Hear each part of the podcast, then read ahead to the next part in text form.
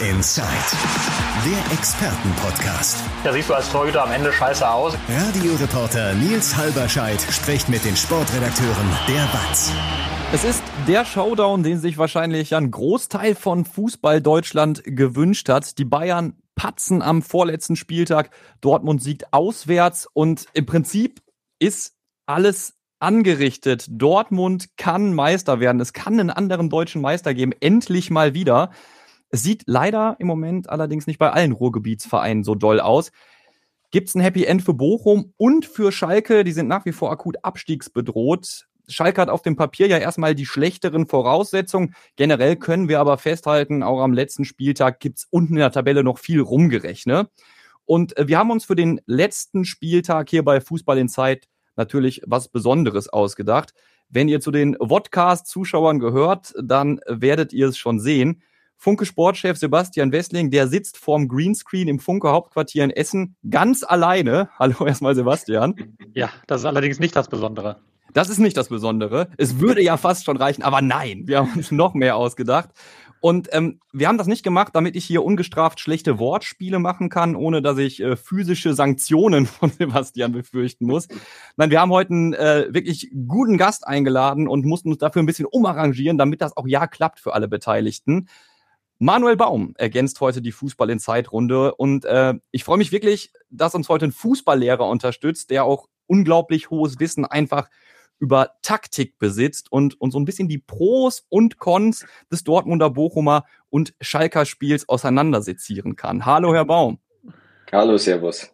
Sie sind ja inzwischen zurückgekehrt, kann man sagen. Sie waren schon mal äh, bei einem anderen Format von uns mit dabei, äh, bei WM Inside und jetzt auch bei Fußball Inside. Freut mich, freut mich wirklich sehr. Ganz kurz zu Ihrer Vita. Sie sind selber Keeper gewesen, haben äh, die Spielvereinigung Unterhaching, den FC Augsburg, Schalke 04 gecoacht, also zwei Vereine, die ja nun noch mit unten drin stecken. Außerdem sind sie beim DFB unterwegs, haben die U18, die U20 trainiert und äh, ja, bilden auch Schiedsrichter weiter als äh, Referent, zum Beispiel im Trainingslager der Elite-Schiedsrichter des DFB. Ähm, TV-Experte sind sie und sie sind im Social-Media-Bereich tätig. Wenn ihr Manuel Baum und Tiefenlauf googelt, da seht ihr ähm, das, was ihr schon auf dem Bild jetzt sieht, äh, seht bei Herrn Baum im Raum, viele Taktiktafeln, ähm, viel zu einzelnen Mannschaften, zu Spielern, zu Spieltagen, also wirklich umfassende Analysen. Und äh, ganz nebenbei gibt es so ein bisschen Fußballlehrer, Fachwissen für alle, die es interessiert. Ähm, geht auch auf tiefenlauf.de, da gibt es so ein paar Reader zu Spieltagen. Also sehr kompakte, sehr interessante Informationen. Sebastian, habe ich noch was vergessen? Jetzt wäre deine erste, deine erste Möglichkeit reinzugrätschen.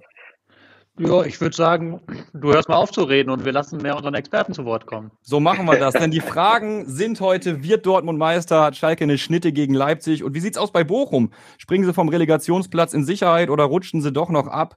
Das sind äh, heute unsere Fragen bei Fußball in Zeit. Ein bisschen Raum müsst ihr mir noch gönnen. Meinen Namen werde ich noch kurz sagen. Ich bin Nils Halberscheid, sitze heute bei Radio Duisburg, wo ich eigentlich arbeite im Studio und ähm, ja, ein Abo könnt ihr uns gerne auch noch dalassen bei Fußball in Zeit, sowohl als Podcast als auch bei, als Podcast. Aber äh, Sebastian, du hast vollkommen recht, Herr Baum. Wir starten mit Ihnen.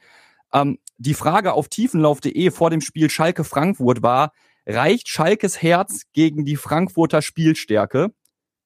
Müssen wir am Ende Jein sagen, wenn wir nochmal auf ja, den letzten Spieltag schauen?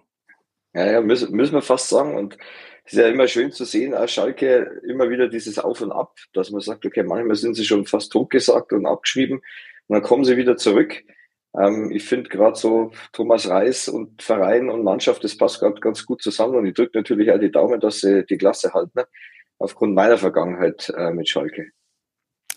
Das äh, war ja wieder ein Spiel und es ist gut, dass wir einen ehemaligen Torhüter hier haben. Da stand nun mal Alexander Schwolo im Fokus. In der 21. Minute, ähm, jetzt haben wir einen Torhüter hier. Torwart-Diskussionen. Das ist eine relativ müßige Sache. Aber muss man am Ende über solche Szenen ausführlich reden, gerade wenn du gegen einen Gegner jetzt, äh, vor einem Gegner jetzt stehst, der ja unglaublich spielstark ist?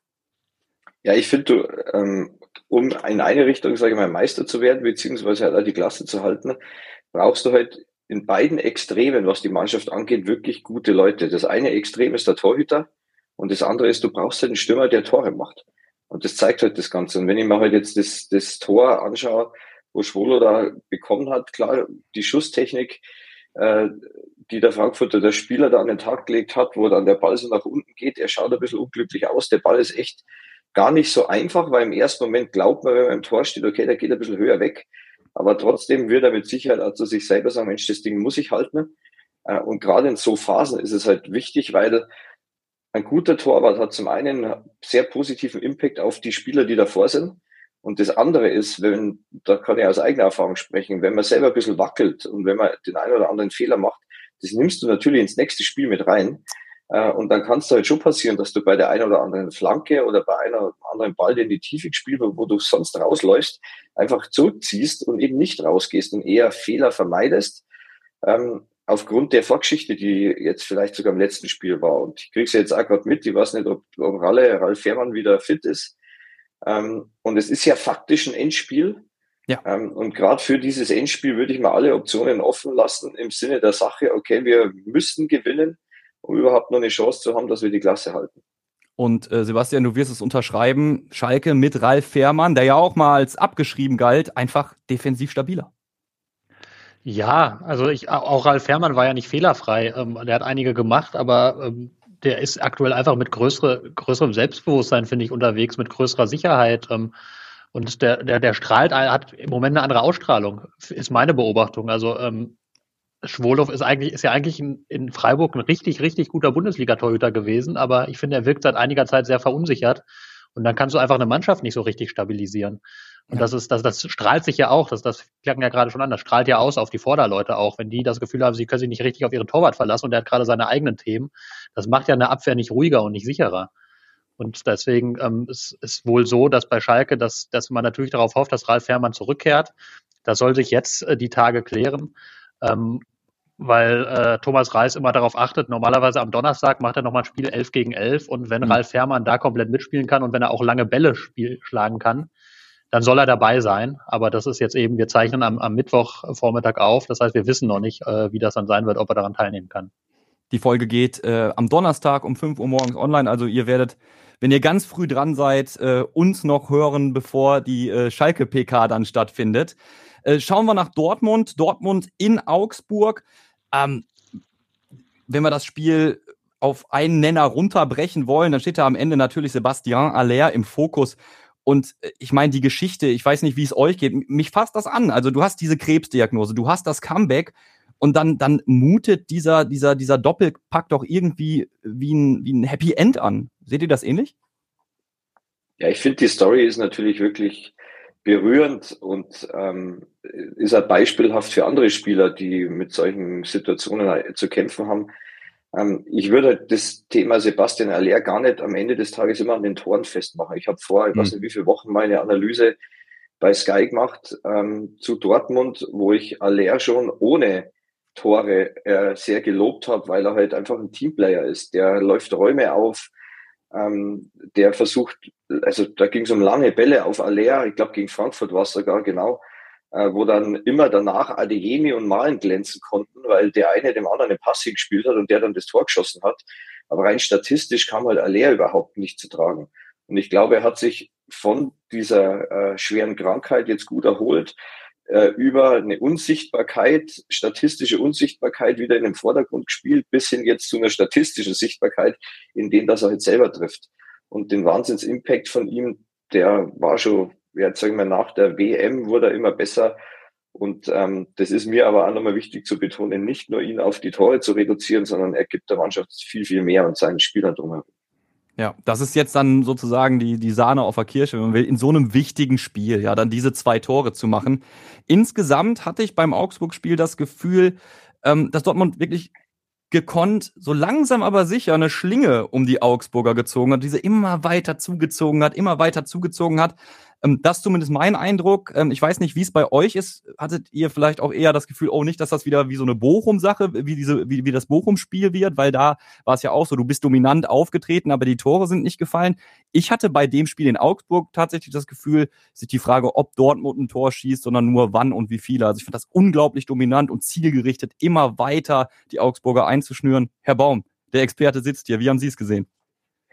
Ja, da auch mehrere Perspektiven. Zum einen hatte ich vor dem Spiel die Frage im Kopf, wie geht es ohne Bellingham, weil er halt ein Riesenfaktor für mich in dem ganzen Spiel ist, der ja nicht nur mittlerweile vorn mit in die Box reingeht, sondern auch immer wieder die Bälle dann, dann hinten holt. Das war das eine. Das zweite ist, wir haben halt die Augsburger in dieser Saison gerade gegen die Top-Vereine schon immer sehr eklig erlebt. Bayern geschlagen, Leverkusen ähm, auch geschlagen gegen Leipzig 3-0 sogar zu Hause vorn gewesen und dann 3-3 am Ende gespielt. Ähm, aber ähm, wie Sie es gerade schon richtig beschrieben haben, man hat, ich glaube, nur die erste, die ersten zwei, drei Minuten, wo ich mir gedacht habe, oh, jetzt kommen die Augsburger schon mit einer Flanke rein, bin ich gespannt, wie, wie die äh, ähm, Dortmunder das dann hinkriegen. Aber dann war es für mich eigentlich nur noch eine Frage der Zeit, bis die ihr Tor schießen. Die haben eher viele Situationen dann liegen lassen, die großes Potenzial hatten und hätten aus meiner Sicht schon deutlich früher in Führung gehen können.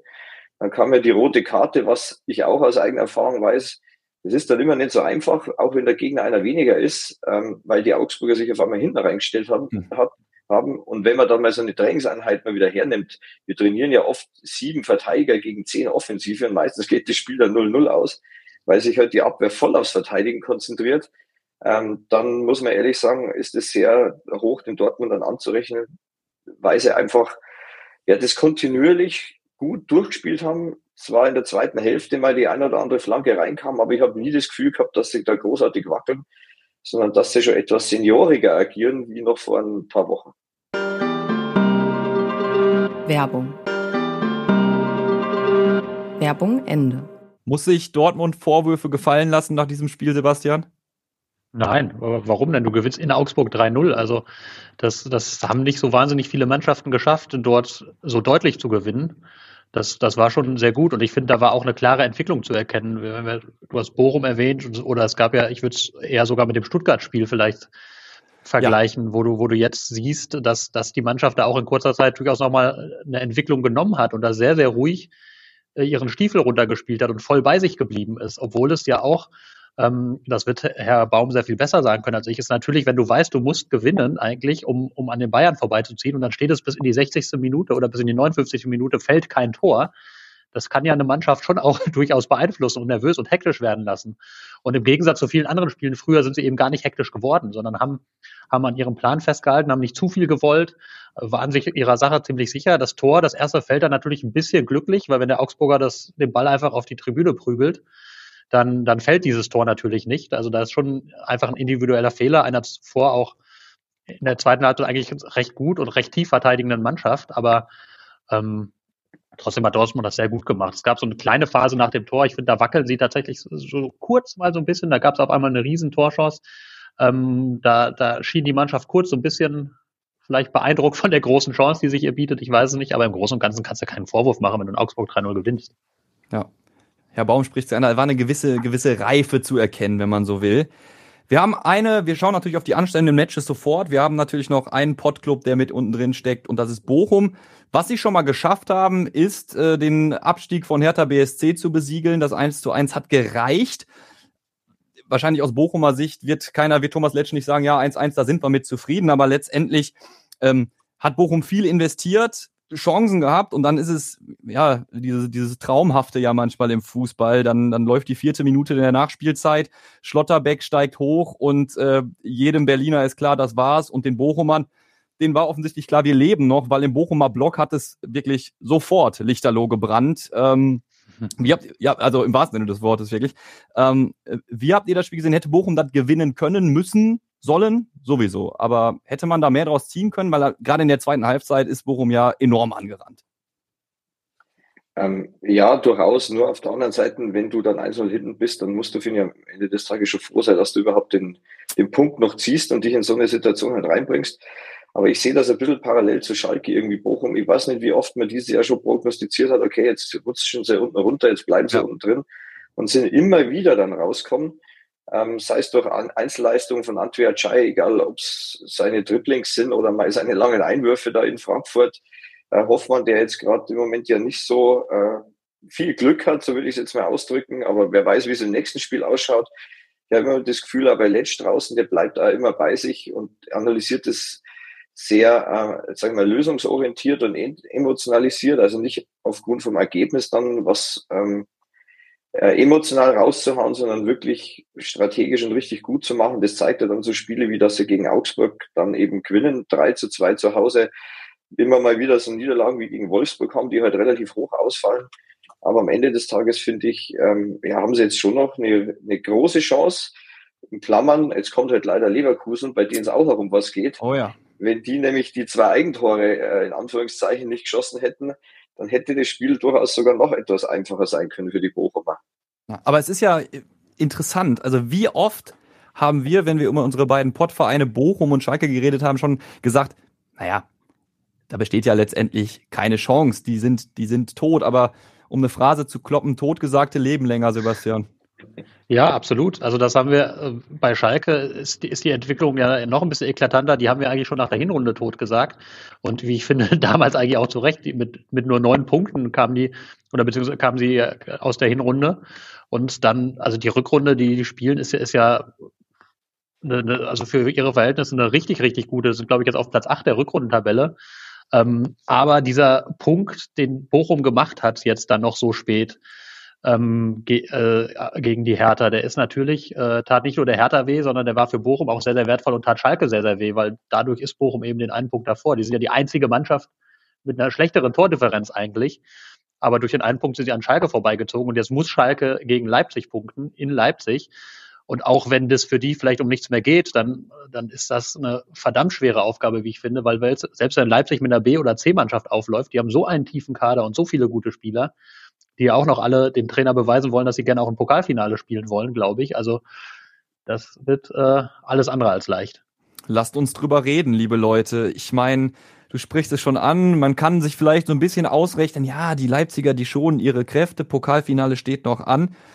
Ähm, Herr Baum, normalerweise würde man dann irgendwie wahrscheinlich als Trainer sagen, irgendwie alles wegverteidigen, was geht, um das bestmögliche Ergebnis zu erzielen. Aber das Ergebnis muss ja im Prinzip in diesem Fall jetzt am letzten Spieltag gegen RB Leipzig ein Sieg sein. Wie schicke ich denn meine Mannschaft bei sowas ins Rennen? Also was geben sie dann Spielern mit, wenn es gegen so einen spielstarken Gegner geht und du eigentlich, was heißt eigentlich, das können wir streichen, wenn du gewinnen musst? Das ist ja tatsächlich die große Herausforderung am letzten Spieltag. Ich hatte es nur einmal mit Augsburg in Hoffenheim. Ähm, gut, da mussten wir jetzt nicht gewinnen, da hat uns ein Punkt gereicht, aber also auf den Punkt spielen ist auch unfassbar schwierig weil du ja nicht das Gefühl vermitteln darfst, ähm, wir wollen nicht verlieren, sondern ähm, weil du dann total passiv wirst. Der Vorteil von Schalke in dem Spiel ist zum einen, dass sie ihre Spielidee nicht umstellen müssen. Also sie waren ja jetzt keine tief verteidigende Mannschaft, die abwartend agiert hat und dann einfach immer versucht hat umzuschalten, äh, um dann den Gegner zu bespielen beziehungsweise halt ihre Siege einzufahren, sondern sie waren halt immer eine aktiv hoch anlaufende Mannschaft. Und das ist in dem Fall ein Vorteil, weil er einfach bei seinen äh, oder die Schalke bei ihrem bei ihrem Spielstil bleiben können. Ähm, deswegen sehe ich die Situation jetzt nicht aussichtslos. Das Zweite, und das klang ja jetzt auch schon an, das eine ist, dass Leipzig sich ja für die Champions League schon qualifiziert hat. Aber zum einen die Leipziger Spieler ähm, so in ihrer Haltung, wenn ich Leimer und Schlager und wie sie alle heißen, Werner und Olmo, die können gar nicht runter vom Gas. Ähm, das ist ein bisschen blöd in der Situation, weil so gestandene Spieler immer mal sagen, naja, okay, jetzt lassen wir die, die Saison ausklingen. Plus, dieses Pokalfinale äh, zahlt natürlich auch noch drauf ein, ähm, weil das haben wir jetzt auch schon gerade äh, gehört, dass die Spieler sich dafür ja empfehlen wollen. Insofern wird es ein ganz normales, in Anführungszeichen, Bundesligaspiel, wo nicht einer schon gesichert ist äh, in der Tabelle und nur bei dem anderen geht es darum, sondern das wird heiß. Aber nochmal, Schalke muss ihren Spielstil nicht anpassen, sondern die können einfach Vollgas draufgehen, wie sie es bisher immer gemacht haben.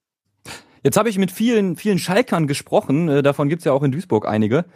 Und ähm, ich habe das Gefühl, dass äh, viele Fans mit der ersten Liga schon so ein Stück weit abgeschlossen haben. Ähm, das, da macht sich, auch wenn die Wertschätzung für die Mannschaft da ist, so ein gewisser Pessimismus breit, weil die Chance so gering scheint. Sebastian, würdest du das auch so sagen? Muss man im Prinzip gedanklich schon in der zweiten Liga sein jetzt als Schalke-Fan? Nein, also das ist, also dass, dass es schwer wird, sehr schwer wird, habe ich ja gesagt. Also das und da, da, da bleibe ich auch bei. Aber du hast, es gibt ja Konstellationen, wo ein Punkt gegen Leipzig reicht, wenn, wenn Bochum jetzt verlieren sollte, weil du eben noch immer die bessere Tordifferenz hast. Also es ist, ergibt doch keinen Sinn, vor dem letzten Spieltag abzuschließen. Also Schalke war ja eigentlich schon, haben wir gesagt, war im Prinzip fast weg und haben sich wieder rangekämpft. Wir sind jetzt in der Situation, davon haben, hätten sie im Winter geträumt. Auch wenn es natürlich jetzt vor, vor zwei, drei Wochen noch ein bisschen besser aussah, aber jetzt, also warum soll man dann jetzt schon abschließen? War ja noch ein paar Tage, dann kann man immer noch abschließen. Ja, macht keinen Sinn, die Flinte schon zu früh ins Korn zu werfen. Es äh, wird auf jeden Fall eine brutal schwere Aufgabe und das ist ja, wenn man jetzt in den Signal Iduna Park schaut, auf dem Papier bei Dortmund ja eher nicht so. Also das Stadion, da sind wir uns alle einig, das wird aus allen Nähten platzen. Äh, Mainz jetzt auch nicht äh, gerade äh, mit Form hoch, vier Niederlagen in Folge zuletzt und ähm, das sind erstmal in der Theorie gute Voraussetzungen. Äh, Herr Baum, wie gehe ich denn dann an so ein Spiel ran? Also klar ist ja, ich gehe hier als Favorit rein, ich muss ja nur dieses eine Spiel gewinnen. Mache ich Alarm von Anfang an oder muss ich da auch in, in gewisser Weise Vorsicht walten lassen? Na, ich bin ja ähm, zufällig morgen auch beim, beim Matchplan bei Sky und darf die Dortmunder Strategie vorstellen, wie ich das jetzt machen würde in so einem Spiel. Äh, und ich würde tatsächlich da überhaupt nicht von dem abweichen ähm, und das Spiel jetzt auch gar nicht großer irgendwo hinhängen, äh, als die anderen Heimspiele zum Beispiel davor. Da habe ich jetzt hm. Wolfsburg im Kopf, die ja auch mit einer Fünferkette gespielt haben, äh, wo ich mir schon gedacht habe, Mensch, wie schaffen es das zu bespielen? Das würde ich jetzt im Vorfeld als Beispiel hernehmen und einfach die klaren Abläufe, die sie jetzt im Laufe der Rückrunde einfach immer mehr manifestiert haben, da durchspielen und ähm, versuchen, eine Haltung im Vorfeld aufzubauen, dass man einfach mit Freude und Spaß da reingeht und es darf halt ein Gefühl nicht entstehen. Das habe ich immer mal so gehabt, wenn sie vorn waren bei Dortmund, dass sie was zu verlieren haben. Also sie haben mhm. auch weiterhin nur was zu gewinnen, weil keiner irgendwie damit gerechnet hat, dass Dortmund dieses Jahr deutscher Meister wird. Auch während der Saison, jetzt sagen wir mal bis zum Break, WM, hat auch keiner damit ja. gerechnet. Ja, und jetzt sind sie auf einmal da. Insofern ähm, würde ich nochmal das Spiel nicht nicht so hoch hängen, wie es teilweise tatsächlich ist. Die Chance ist riesengroß. Aber wenn die ihre Leistung auf den Platz bringen, dann werden sie am Wochenende deutscher Meister, die sie jetzt in den letzten Wochen gezeigt haben. In Klammern mal so die letzten Minuten gegen Gladbach, äh, diese Stuttgart-Geschichte, wo sie da auch vorne mhm. waren. Ähm, ja, wobei Mainz, klar haben die jetzt ähm, auch keinen Lauf, aber die sind auch unangenehm zu spielen. Und der Vorteil für die Dortmunder zu Hause zu spielen, ist aber, und so ging es mir mit Augsburg auch, ich habe es geliebt, in Dortmund zu spielen, weil mich das genauso gepusht hat, in diesem Stadion zu spielen. Und das war eben auch für unsere Mannschaft sogar ein Vorteil, äh, in Dortmund ein Spiel zu bestreiten. Ich führe. Aber da bitte ja mal einhaken, ähm, weil Sie das gerade sagen, mit dem zu gewinnen und zu verlieren. Kann man das als Trainer einer Mannschaft wirklich so tatsächlich so ohne weiteres vermitteln, weil die, die kriegen ja auch mit, was in der Stadt los ist. Die kriegen mit, dass es eine einmalige Chance für einen Club vielleicht ist, nach zehn Jahren endlich mal wieder weißer zu werden. Der, der Ball liegt praktisch auf dem Elfmeterpunkt, wenn nicht sogar schon etwas näher dran am Tor. Ähm, und wenn man das, das, die Chance jetzt nicht ergreift, dann ist man in Anführungszeichen Depp der Nation. Also kann man, kann man das den Spielern tatsächlich so leicht vermitteln, dass das dass man was zu gewinnen hat und nichts mehr zu verlieren jetzt am letzten Spieltag? Naja, leicht ist es nicht, aber das ist, finde ich, die einzig richtige psychologische Strategie, die du da halt jetzt äh, fahren musst. Und das ist ja die Aufgabe ja nicht nur vom Trainer, sondern vom Trainerteam oder auch die Führungsspieler in der Mannschaft. Ähm, ich ich glaube, da, da muss der ganze Club irgendwie so wirken. Ich finde Fans halt auch extrem wichtig, dass auch die Fans drumherum den Spielern das Gefühl mitteln, vermitteln, okay, ihr habt nichts äh, ähm, also ihr könnt nur gewinnen am Ende des Tages und, und uns dadurch glücklich machen und auch nicht nur Druck auf die Spieler halt draufbringen. Es ist nicht einfach, weil jeder auch die Situation erkennt und ganz klar analysieren kann, aber ich glaube, du musst es definitiv umformulieren, damit die Wahrscheinlichkeit steigt, dass du am Ende des Tages die deutsche Meisterschaft da erreichst. Das ist schwierig. Sie haben es gerade angesprochen, Herr Baum. Ich, ich finde das einen sehr interessanten Aspekt. Ich äh, diskutiere ja immer wieder ähm, dieses Thema, ähm, Atmosphäre im Stadion und äh, gerade der Signale Iduna Park mit der gelb ist natürlich mit der gelben Wand one of a kind. Ähm, ich höre immer wieder, naja, Fußballer sind doch und auch Trainer, Staff, das sind ja alles Profis, die werden sich von sowas nicht beeinflussen lassen, aber ähm, das nimmt einen schon mit. Also diesen, diesen Drive, den dann so ein Stadion hergibt, das saugt sowohl die Heimmannschaft als auch die Auswärtsmannschaft auf, wenn ich das richtig verstehe. Ja, in, in beide Richtungen natürlich. Also Jetzt sagen wir, wenn es, ich, ich nenne da immer so ein Wort her, das heißt für mich Momente. Wenn es Momente für Dortmund gibt, sei es ein Tor oder vielleicht ein Zweikampf und so weiter, die positiv sind und das Stadion dann noch mitgeht, dann zieht es tatsächlich den Gegner ein paar Prozentpunkte in dem Moment. Hm. Äh, und ich glaube, du musst dir halt da als Dortmund die Strategie halt schon zurechtlegen, dann nicht abwarten zu agieren, sondern möglichst schnell einfach den Mainzern den Steckern zu ziehen durch ein Tor, um die Zuschauer nur mit reinzunehmen. Ähm, denn je länger du dann eben die Situation hast, dass du nicht vorne bist, könnte es da halt passieren, dass du dann, und das ist Gott sei Dank in Augsburg eben nicht passiert, und das würde ich schon wieder als Beispiel hernehmen und als Spielvorbereitung, dass man dann trotzdem halt ruhig bleibt. Und für mich ist da so der zentrale Spieler, ich hoffe, dass er spielen kann, aber ich gehe davon aus, ist also Mats Hummels, der da diese Ruhe halt ausstrahlt. Ah, Emre Can, jetzt im letzten Spiel, da war ich da, von einer Szene war ich echt beeindruckt und so habe ich ihn nicht äh, in Erinnerung gehabt, wo er, ich weiß nicht mehr, welcher Augsburger Spieler es war, ihn so über die Auslinie schubst äh, und dann halt Demirovic, glaube ich, was, und dann noch hinterhergeht und ihn nochmal beschimpft und so weiter und er klar mit einem müden Lächeln, aber mit einem Lächeln einfach weg ist und sich nicht den Emotionen dahingegeben hat, weil er doch sehr emotionaler Spieler ist, sondern einfach ja, ein bisschen ruhiger gewirkt hat. Und genau die Spieler brauchst du in so Situationen, damit du am Ende des Tages das Ding dann ziehen kannst. Auch das wieder, wir sind wieder beim Thema ein Zeichen von Reife. Ja, mhm. zu sagen einfach, ich bin so seriös, ich bin so abgeklärt, ich lasse mich von der Emotion eines anderen gar nicht mitziehen. Ähm, lasst uns gleich nochmal zusammenfassend über Emotionen reden. Wir müssen aber vorher natürlich noch auf Bochum gegen Leverkusen schauen. Und Herr Baum, Sie haben es schon gesagt, äh, für Leverkusen ist die Saison noch nicht gelaufen. Ähm, allerdings kannst du auch hier wieder sagen, naja, du hast die Kastropper Straße hinter dir, äh, Fans und der entscheidende Push. Es wird kein leichtes Match, aber es ist doch auch keine unmögliche Aufgabe, oder? Wie seht ihr das? Naja, wenn man das letzte Spiel der Leverkusen so sieht, ähm, kann man das natürlich als Beispiel hernehmen. Ähm, auf der anderen Seite, die Leverkusen haben halt echt eine gute Performance jetzt unter Alonso hingelegt. Ähm, oh ja. Nur wenn man sich jetzt so ein Spielszenario wieder bauen würde und überlegt, wie könnte denn so ein Spiel laufen, also Leverkusen ist ja extrem bekannt für ihr Tempo und sagen wir für ihre Konter. Ähm, und auf der anderen Seite müssten, muss jetzt Bochum die Spiel ja irgendwo machen, ähm, aber die wiederum ja auch für lange Bälle bekannt sind. Also ich glaube, dass das ganz spannend wird, wie, wie die Bochumer dann versuchen, im Aufbau das Ganze zu lösen. Vielleicht mit dem Zielspieler Hoffmann, lange Bälle. Und dann geht's halt hinterher, was dazu führen wird, dass die Leverkusener nicht so gut kontern können, weil eben die Bälle meistens bei der gegnerischen Kette im Zentrum halt runterfallen. Also ganz spannend. Ich glaube auch nicht, dass die Bochumer abwartend agieren werden und sagen, okay, ich gebe den Leverkusen dann mal den Ball, weil das ist jetzt nicht ihre größte Kernkompetenz, obwohl sie ganz gut kicken können. Ähm, aber gerade in diesem Endspielcharakter, glaube ich, wird, wird Bochum sehr hoch anlaufen und wird versuchen dann, wenn sie selber einen Ball haben, eher über zweite Bälle zu agieren, was sie ja richtig gut können. Wäre ja fahrlässig äh, anzunehmen, da ein Unentschieden reicht, um auf dem Relegationsplatz zu bleiben, einfach. Ne?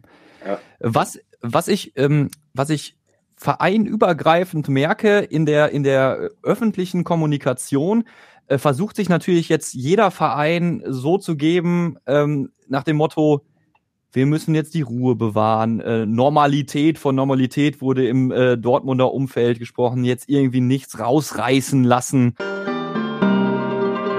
Werbung. Werbung Ende. Denkt ihr, das ist in so einer Situation überhaupt möglich? Du bist doch zwangsläufig nervös, du stehst doch zwangsläufig unter Strom. Ist es? Ja, aber du darfst es ja nicht noch verstärken. Mhm. Also das ist, ich glaube, das ist das Einzige, was du machen kannst. Du darfst als, als Trainer, der du nah dran an der Mannschaft bist und auch als sonstiger Verantwortlicher nicht noch zusätzlich denen das Gefühl vermitteln durch das, was du tust. Oh, jetzt ist aber ein ganz besonderes Spiel. Oh, jetzt ist aber ganz schlimm. Oh, jetzt müssen wir auf jeden Fall gewinnen, sondern du musst ja gerade, weil es drumherum so wild ist, so viel Normalität wie möglich eigentlich in deinen Abläufen haben. Du brauchst als, oder ich meine, der Mensch an sich, nicht nur der Fußballer, der hält sich ja an Routinen fest, mhm. auch gerade in so Situationen, wo der Druck hoch ist. Und je mehr Routine du vermittelst und je mehr alles normal läuft, desto mehr desto mehr bist du ja auch bei dir und desto ruhiger kannst du in so ein Spiel reingehen. Aber das wird auch, auch das wird der Bau noch besser wissen als ich. Ja, ja, es ist definitiv so. Also du brauchst ein, ein gutes Gefühl und Sicherheit. Und was gibt dir im Leben immer Sicherheit? Haben wir gerade das Wort schon gehört, Routine, ich habe es mal gerade nochmal aufgeschrieben. Das ist ganz, ganz entscheidend, dass du halt die Abläufe so beibehältst, die dich bis dahin in diese Situation gehievt haben, die erfolgreich waren und jetzt nicht dann extra noch ein Blümchen noch dazustecken oder noch irgendwas äh, zusätzliches machen, ähm, das dich dann eher ins Bewusstsein bringt, Mensch, das ist jetzt die einmalige Chance und es gibt halt ähm, vom Spielertypus her eigentlich drei Arten. Also es ist völlig normal und auch ganz wichtig, wenn du in so eine stressigen Situationen reinkommst, dann brauchst du ein gewisses Stressniveau, um Top-Leistung zu kriegen.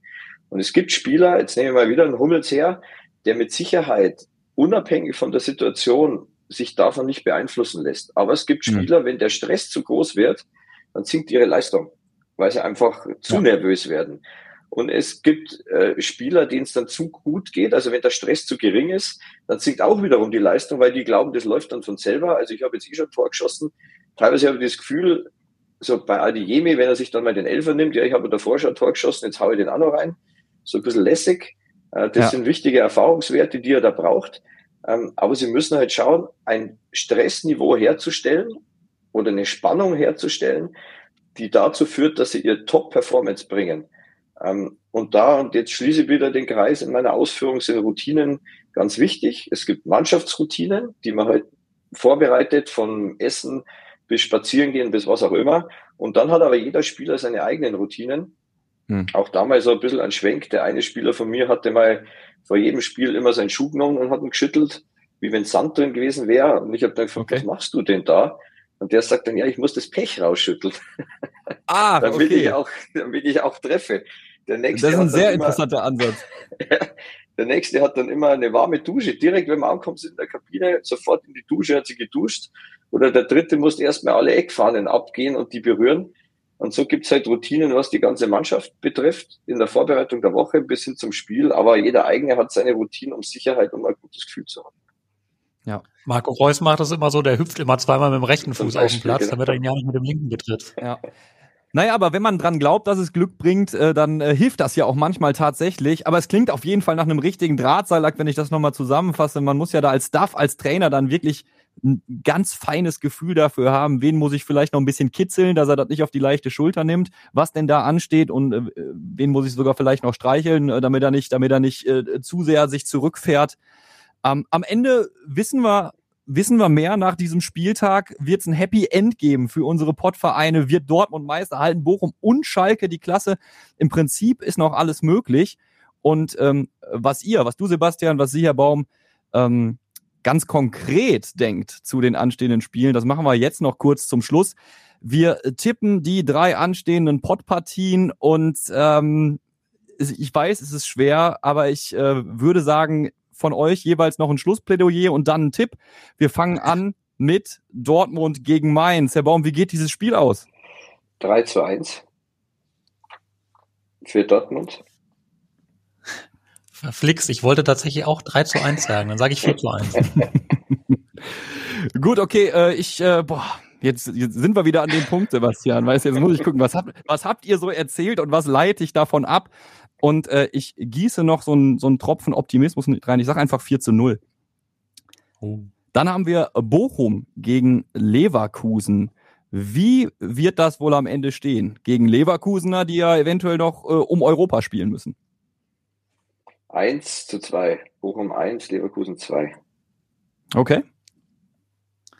Ich glaube, da das also Spiel in Bochum stattfindet und äh, ich glaube, Leverkusen, ah, ich denen nicht ganz die Stabilität zutraue, glaube ich sogar an ein 2 zu 2. Und hier sind wir wieder, der Ruhrpott-Romantik-Tipp des Tages, präsentiert von Fußball Insight. Bochum gewinnt 1 zu 0. Oh. Und damit sind wir beim äh, Tipp, bei dem ich mir nochmal überlegen muss, ob ich mich traue, optimistisch zu sein. RB Leipzig gegen Schalke 04. 1 zu 1. Huh. Das habe ich akustisch nicht verstanden. Das war Was 1 war zu 1. 1 zu 1. 1 zu 1. Okay, dann ist der Tipp weg. Ja, ich bin, bin äh, leider aus Schalker Sicht pessimistisch. Ich glaube, dass Leipzig das schnöde 2 zu 0 gewinnt. Dann sag ich 2 äh, zu 1, um meiner Linie treu zu bleiben, wenigstens. Wir wissen, äh, wir wissen am Wochenende noch eine ganze Ecke mehr, würde ich sagen, beziehungsweise alles. Ich bedanke mich erstmal gerade bei Herrn Baum, dass Sie heute da waren und äh, was Sie noch zu den anstehenden Partien generell am letzten Spieltag zu sagen haben, das kann man sich ja auch auf tiefenlauf.de nochmal angucken. Ähm, da werden zu jeder Paarung, zu jeder Partie Reader erstellt, ganz kleine One-Pager, wenn man denn möchte. Da kann man nochmal sich so ein bisschen Fachwissen und Statistik holen. Herr Baum, vielen Dank, dass Sie heute da gewesen sind. Und äh, Sebastian, Danke. Sehr gerne. Sebastian Danke, dass Manuel so viel Euphorie bei mir war. Das war's für heute mit Fußball in Zeit. Wir gehen noch nicht in die Sommerpause. Es wird natürlich definitiv noch was gehen, äh, was geben von uns, äh, denn da steht ja auch fußballerisch noch was an. Für heute soll es das aber gewesen sein. Vielen Dank fürs Zuhören. Lasst uns gerne bei unseren Podcast-Plattformen, also auf Spotify, Apple, Google und Co. ein Abo da und wenn wir euren, wenn ihr unseren Podcast abonniert, also auf YouTube zum Beispiel, da sind wir auch sehr froh. Wir hören uns. Macht's gut. Bis dahin. Ciao, Servus. Fußball Inside, der Expertenpodcast von den Lokalradios im Ruhrgebiet und der WAZ.